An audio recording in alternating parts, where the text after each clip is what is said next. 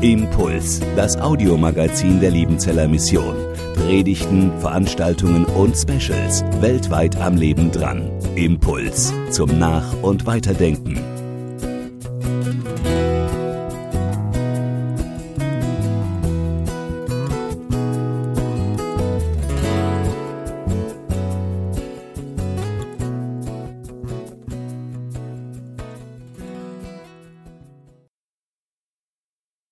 Gnade sei mit euch und Friede von Gott, unserem Vater und dem Herrn Jesus Christus. Amen. Der Predigtext für den heutigen Ewigkeitssonntag steht im Matthäusevangelium in Kapitel 25 in den Versen 1 bis 13. Da sagt Jesus, dann wird das Himmelreich gleichen.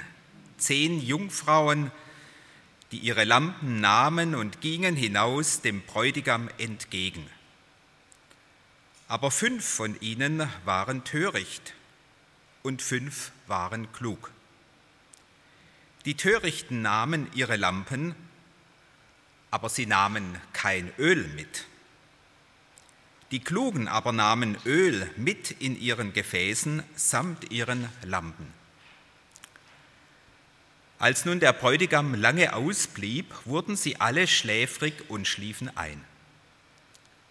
Um Mitternacht aber erhob sich lautes Rufen, siehe, der Bräutigam kommt, geht hinaus ihm entgegen. Da standen diese Jungfrauen alle auf und machten ihre Lampen fertig. Die Törichten aber sprachen zu den Klugen, Gebt uns von eurem Öl, denn unsere Lampen verlöschen. Da antworteten die Klugen und sprachen, Nein, sonst würde es für uns und euch nicht genug sein. Geht aber zum Kaufmann und kauft für euch selbst. Und als sie hingingen zu kaufen, kam der Bräutigam, und die bereit waren, gingen mit ihm hinein zur Hochzeit, und die Tür wurde verschlossen. Später kamen auch die anderen Jungfrauen und sprachen, Herr, Herr, tu uns auf. Er antwortete aber und sprach, Wahrlich, ich sage euch, ich kenne euch nicht. Darum wachet, denn ihr wisst weder Tag noch Stunde.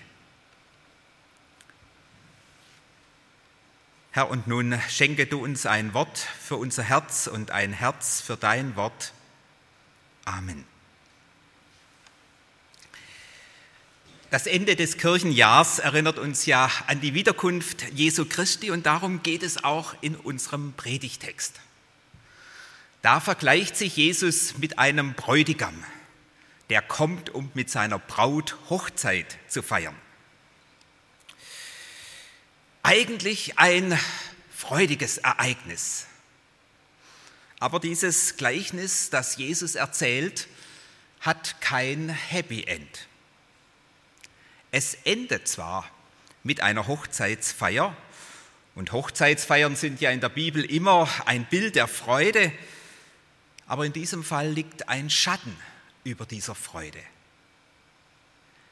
Da gibt es Menschen, die buchstäblich ausgeschlossen sind von dieser Freude. Da gibt es Menschen, denen die Tür zum hell erleuchteten Festsaal versperrt ist, sodass sie draußen im Dunkeln bleiben müssen. Ein bedrückender Gedanke. Der griechische Schriftsteller Nikos Kazantzakis bekannt geworden durch die Romane Alexis Sorbas und die letzte Versuchung, hat daher gemeint, dem Gleichnis einen anderen Schluss geben zu müssen.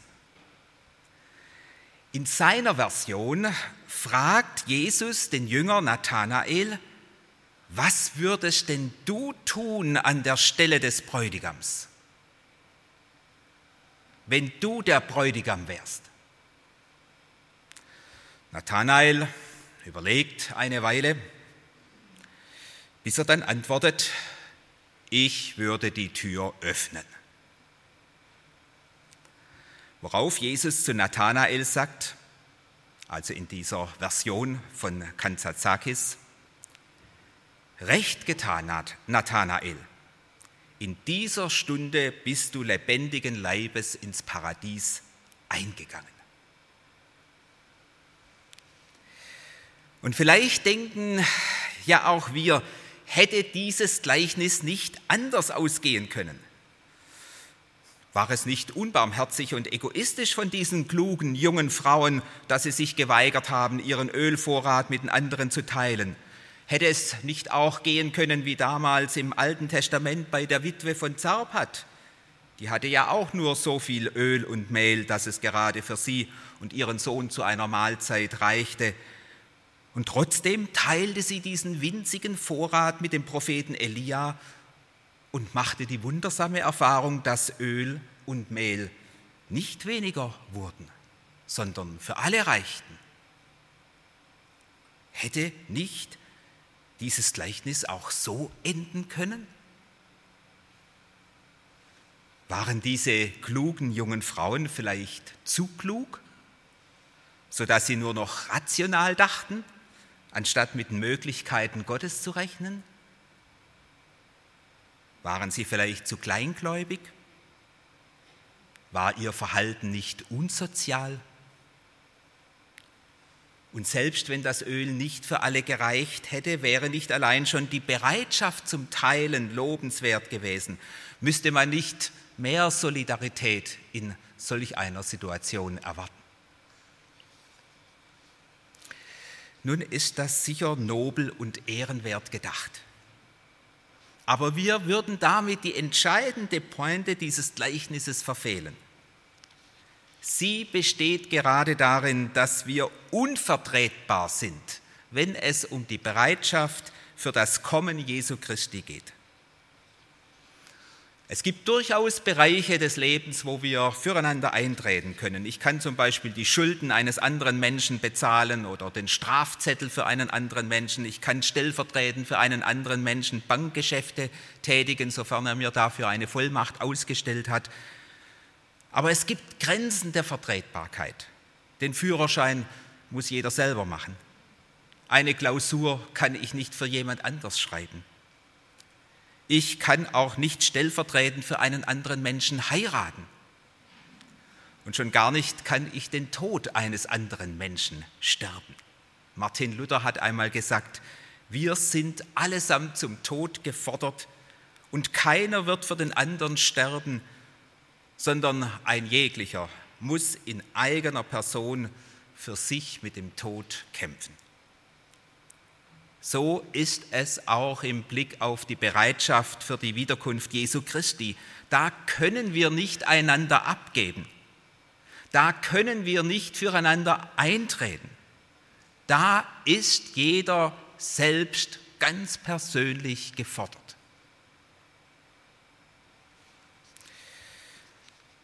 Nun möchten wir ja alle zu den Klugen gehören und nicht zu den Dummen. Und deshalb die Frage, worin bestand die Klugheit der klugen jungen Frauen? Nebenbei bemerkt, hier sind es nicht die braven Mädchen, die in den Himmel kommen, sondern die klugen Mädchen.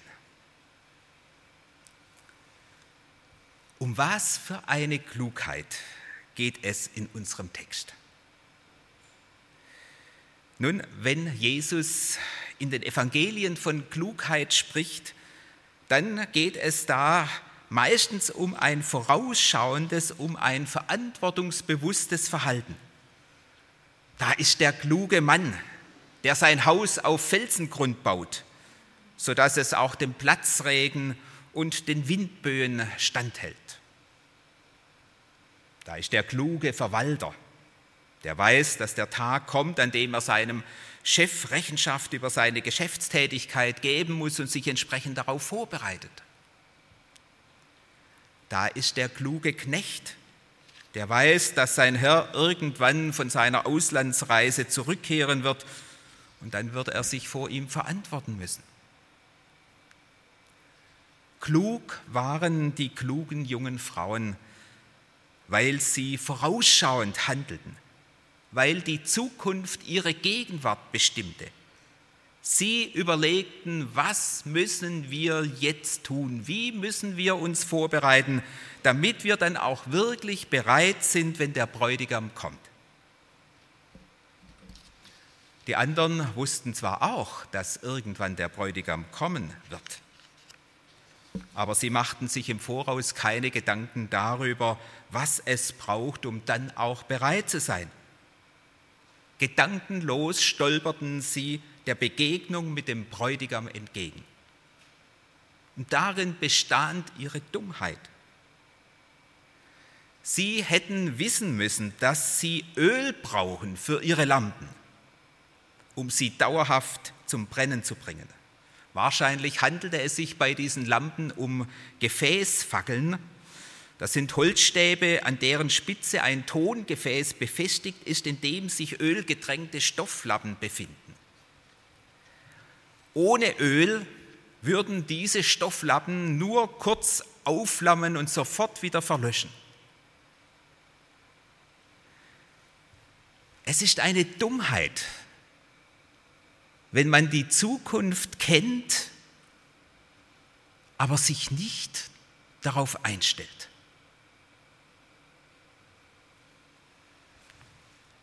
Was heißt das für uns? Wir gehören dann zu den Klugen, wenn wir vorausschauend leben. Klug leben wir dann, wenn wir nicht einfach nur den Augenblick genießen, so wie es die Lateiner ausgedrückt haben, carpe diem, pflücke den Tag.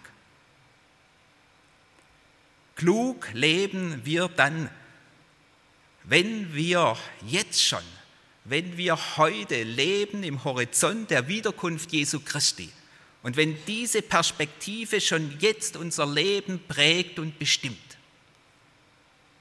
es ist gerade das Ende des Kirchenjahrs, das uns an die Wiederkunft Jesu Christi erinnert. Wir werden daran erinnert, ganz gleich, was in unserem Leben noch alles passieren wird. Aber eines steht fest, mit Sicherheit. Wir gehen auf die Begegnung mit Jesus Christus zu. Jeder von uns. Ob er an Jesus Christus glaubt oder nicht. Wir gehen auf die Begegnung mit Jesus Christus zu. Die Erwartung der Wiederkunft Jesu Christi ist nicht nur ein Sonderfündlein der Endzeitspezialisten, sondern die Erwartung der Wiederkunft Jesu Christi gehört zum Kern der christlichen Hoffnung. Ich will es einmal so sagen, ohne Hoffnung auf die Wiederkunft Jesu Christi wäre der christliche Glaube wie eine Ausbildung ohne Abschluss. Dass hier jemand vier Jahre die IHL besucht oder drei Jahre die ITA und geht, ohne etwas in der Hand zu haben.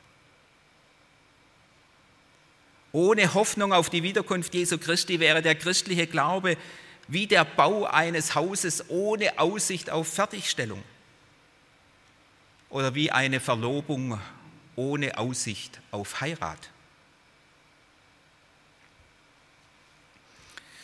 Nun hat man in der Auslegung des Gleichnisses von den klugen und törichten Jungfrauen viel darüber gerätselt, was denn mit diesem Öl da gemeint ist. Auf katholischer Seite hat man gesagt, das sind die guten Werke, die unseren Glauben zum Leuchten bringen. Ohne Werke bleibt der Glaube tot. Auf protestantischer Seite hat man gesagt, nein, das Öl ist der Glaube, der unsere Werke zum Leuchten bringt. Ohne Glauben können unsere Werke Gott nicht gefallen. Der württembergische Reformator Johannes Brenz hat gesagt, was auch immer du für Werke tust, um durch ihr Verdienst deine Sünden zu sühnen. Sie leuchten nicht vor Gott, weil sie das Öl des Glaubens nicht haben. Es gibt auch Auslegungen, die das Öl auf den Heiligen Geist deuten. Nun, ich denke, dass wir hier gar nicht so sehr ins Detail gehen müssen. Für mich ist das Öl ganz einfach ein Bild der Bereitschaft und zu dieser Bereitschaft gehört unser Glaube, Dazu gehört unser Handeln. Dazu gehört ein Leben in der Kraft des Heiligen Geistes. Und dabei geht es nun um eine Bereitschaft, die nicht davon abhängig ist, dass wir den Zeitpunkt der Wiederkunft Jesu Christi kennen. Rechnen mit der Wiederkunft Jesu Christi heißt nicht, dass wir ihren Termin berechnen können. In der Kirchengeschichte hat es ja immer wieder diese Versuche gegeben, die Wiederkunft Jesu Christi zu berechnen.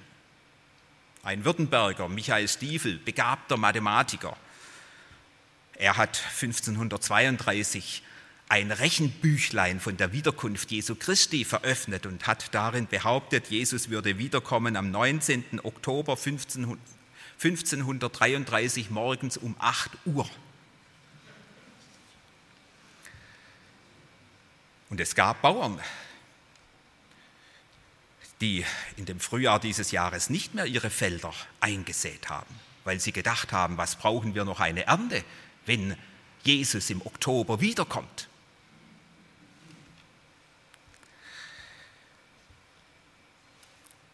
Martin Luther hat Michael Stiefel, den er gut kannte, den er sogar getraut hatte, gewarnt, versucht ihn zurechtzubringen. Aber Michael Stiefel ließ sich nicht korrigieren. Und dann kam die große Enttäuschung. Es geht nicht ums Berechnen, sondern es geht ums Bereitsein. Es heißt ja in dem Gleichnis ausdrücklich, dass der Bräutigam lange ausblieb, so lange, dass alle jungen Frauen einschliefen, auch die Klugen. Das heißt, der Bräutigam kam für alle überraschend und unerwartet. Im Blick auf sein Kommen ist Jesus buchstäblich unberechenbar. Deshalb heißt es dann auch im letzten Vers, darum wachet, denn ihr wisst weder Tag noch Stunde. Nicht einmal Jesus selbst weiß Tag und Stunde seiner Wiederkunft, sondern allein Gott der Vater. Wachen, das heißt nicht in einer dauernden Anspannung zu leben. Wachen heißt nicht, dass ich angestrengt jedes weltgeschichtliche Ereignis darauf abklopfe, inwieweit es ein Hinweis auf das unmittelbare Bevorstehen der Wiederkunft Jesu sein könnte. Wachen hat nichts zu tun mit einer fiebrigen Endzeiterwartung, die sich in Spekulationen verliert und sich dabei vergaloppiert, sondern es geht um Bereitschaft.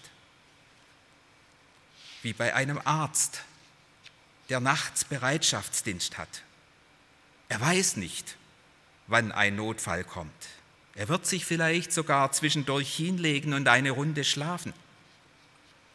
Aber wenn er dann angepiepst wird, dann ist er bereit, weil er damit gerechnet hat. Oder wie ein Feuerwehrmann, der abends schon alles zurechtlegt, damit er dann auch im Nu in den Kleidern ist, wenn der Piepser ertönt. Oder wie bei einer Geburt. Da kann man auch nicht im Voraus genau sagen, an welchem Tag und zu welcher Stunde das Kind auf die Welt kommen wird. Aber man hat sich darauf eingestellt. Meine Frau und ich, wir haben immer geschaut, dass genug Benzin im Tank ist dass es zum nächsten Krankenhaus reicht. Natürlich gibt es auch die andere Gefahr. Es gibt nicht nur das ungeduldige Berechnen wollen, sondern auch das Müdewerden, das Nachlassen der Hoffnung auf die Wiederkunft Jesu Christi. 2000 Jahre sind inzwischen vergangen, seitdem Jesus seine Wiederkunft verheißen hat. Und vielleicht geht es ja manchem so, dass er sagt, jetzt warten wir schon so lange. Wird da wirklich noch etwas daraus?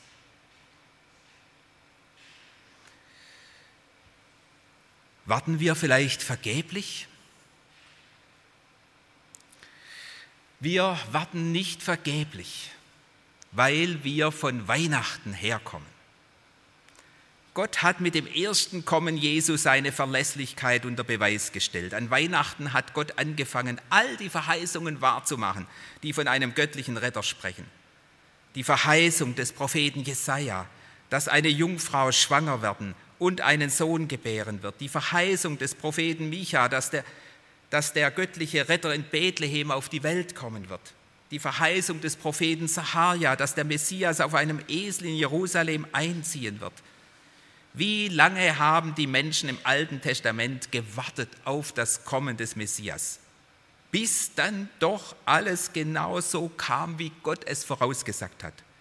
Der alte Simeon, wie oft mag er sich gefragt haben, ob ich das wirklich noch erleben werde, das Kommen des Messias.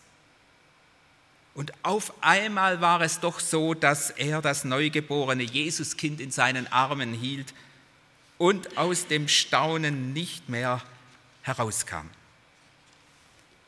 Wenn wir sehen, wie viel Verheißungen sich mit dem ersten Kommen Jesu erfüllt haben, sollten wir dann nicht darauf vertrauen dürfen, dass sich auch die Verheißungen erfüllen werden, die von der Wiederkunft Jesu Christi sprechen. Jesus hat sich dafür verbürgt. Und darum lasst uns unbeirrt festhalten an der Hoffnung auf die Wiederkunft Jesu Christi. Ich denke hier an den alten jüdischen Rabbi Abraham Jakob. Es war am 28. Mai 1948. An diesem Tag wurde die Altstadt Jerusalems von den Jordaniern erobert. Die Israelis hatten zwar den Krieg gewonnen, jedoch die Altstadt verloren.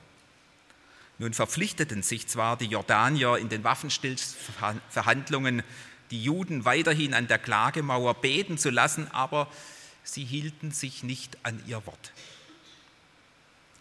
Nun geschah es, dass immer am Freitagnachmittag ein alter Rabbi namens Abraham Jakob zu den Grenzbeamten kam und sie fragte, man darf schon? Gemeint war, man darf schon wieder an die Klagemauer, um zu beten? Und jedes Mal bekam er die Antwort, nein, man darf noch nicht. Traurig schlurfte der alte Mann wieder heim nach Mea Sharim dem jüdisch-orthodoxen Stadtviertel von Jerusalem. Aber am nächsten Freitag kam er wieder. Und wieder die Frage, man darf schon? Und wieder die Antwort, nein, man darf nicht. Und das 19 Jahre lang. Fast tausendmal die Frage, man darf schon? Und jedes Mal die enttäuschende Antwort, nein, man darf noch nicht. Und dann kam der 7. Juni 1967, der Tag, an dem die Israelis im Sechstagekrieg die Altstadt von Jerusalem zurückeroberten. Und was geschah am ersten darauffolgenden Freitag? Wieder kam unser Rabbi Abraham Jakob und mit einer Freude und Sicherheit, als ob es nie einen Zweifel gegeben hätte, stapfte er durch die Trümmer und den Stacheldraht zur Klagemauer und betete Gott an. Nun hatte dieser Rabbi Abraham Jakob keine Garantie, dass sich seine Hoffnung erfüllen würde. Trotzdem hielt er unbeirrt an dieser Hoffnung fest, um wie viel mehr haben wir Grund, an der Erwartung der Wiederkunft Jesu festzuhalten, wo sich doch Jesus mit seinem Wort ausdrücklich dafür verbürgt hat. Ich will noch einmal zurückkommen auf die verschlossene Tür die der Schriftsteller Kanzazakis am liebsten offen sehen würde. Und ich gebe ganz ehrlich zu, die auch ich am liebsten offen sehen würde. Ist der Schluss des Gleichnisses nicht zu hart? Exklusion statt Inklusion.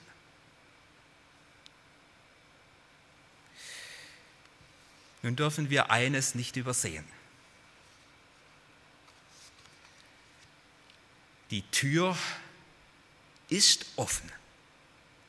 Sie ist noch offen. Sie ist noch weit offen.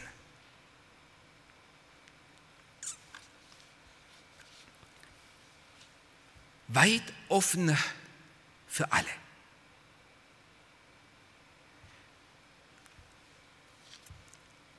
Was war das eigentliche Problem bei diesen törichten jungen Frauen? Ich denke, die, der Schlüssel zum Verständnis liegt in dem Wort, das Jesus zu den Ausgeschlossenen sagt. Er sagt zu ihnen, ich kenne euch nicht.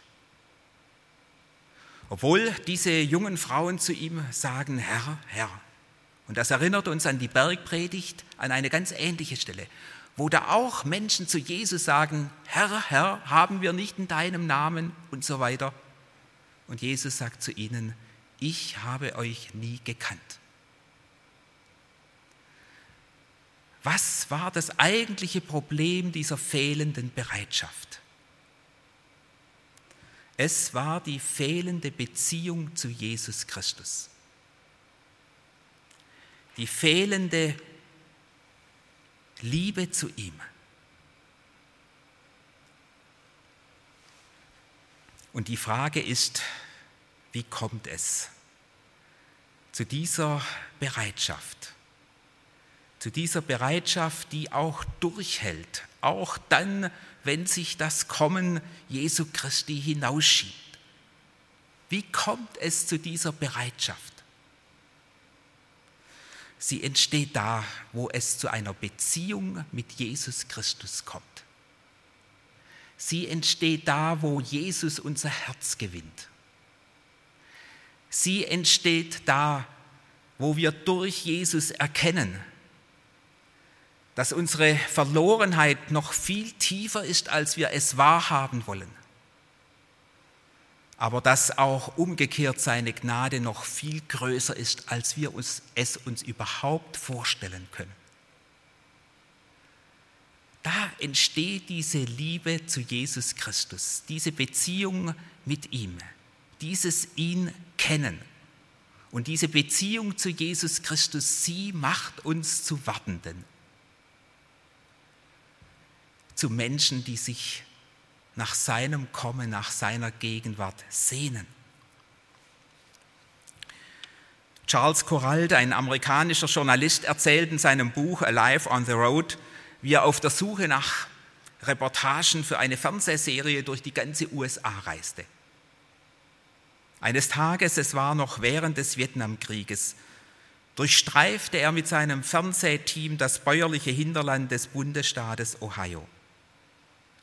Und da fuhr er an einem Farmhaus vorbei mit zwei Eichen im Vorgarten. Zwischen den Bäumen war ein großes Transparent gespannt. Darauf mit Riesenbuchstaben Willkommen daheim, Roger. Das Team war schon an dem Haus vorbeigefahren, als plötzlich einer sagte, ich würde doch gern wissen, wer dieser Roger ist. Also drehte man um, fuhr zurück, klopfte an der Tür.